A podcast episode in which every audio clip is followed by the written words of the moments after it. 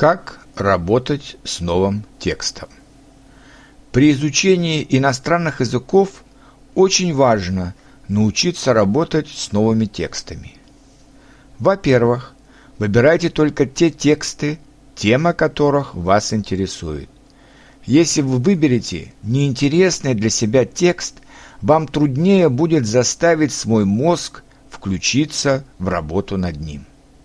Во-вторых, желательно, чтобы к этому тексту была бы аудиозапись. Любое аудирование поможет вам правильно произносить звуки и слова иностранного языка, привыкнуть к его неповторимой мелодике. В-третьих, я вам советую сначала прослушать весь текст, чтобы составить впечатление о его главной мысли. Если вам трудно будет уловить его главную мысль со слуха в первый раз, второй раз слушайте текст и пробегайте глазами по его строчкам. Затем нужно будет просмотреть и прослушать текст по абзацам. Делайте остановки после каждого абзаца и старайтесь понять, о чем говорится в этом абзаце, какие слова и выражения в нем используются. Самые интересные выражения, которые, как вам кажется, вы сможете использовать в своих рассказах на этом языке, неплохо бы выписать. Но выписывать надо именно выражения, а не просто отдельные слова. В таком случае к вам скорее придет чувство языка, которое будет помогать вам с меньшими ошибками составлять собственные фразы. Но главное, если вы начинающий, вам не следует брать текст, который под силу только на среднем или продвинутом уровне.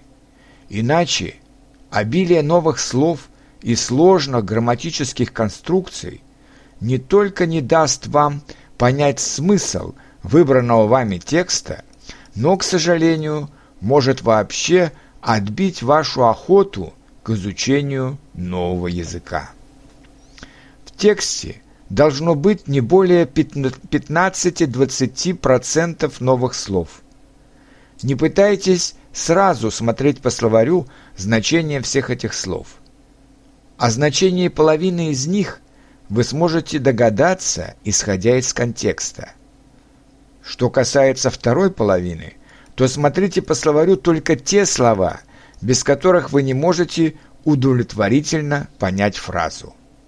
Слова менее важные для смысла оставьте на потом. После работы над словами и выражениями следует вновь прослушать текст, несмотря на него. Возможно, такое прослушивание вам нужно будет повторить несколько раз, чтобы понимать его лучше.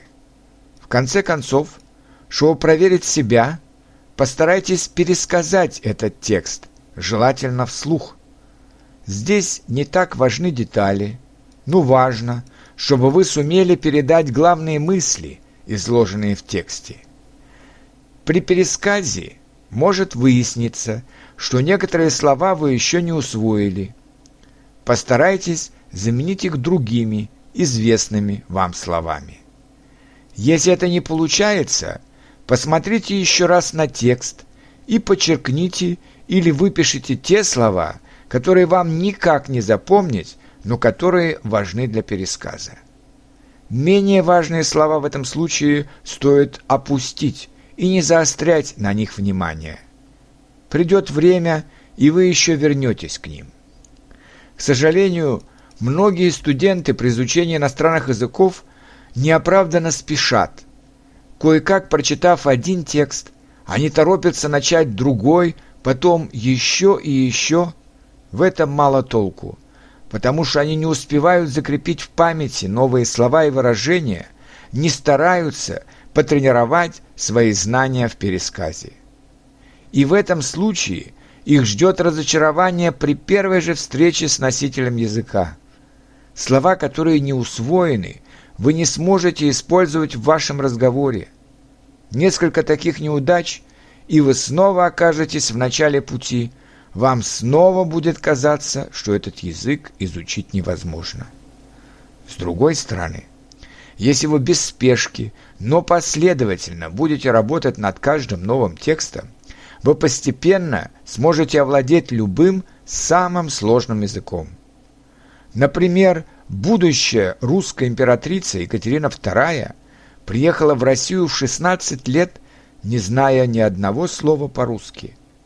А через 10 лет она уже писала сказки для русских детей и, и так издавала один из первых русских журналов.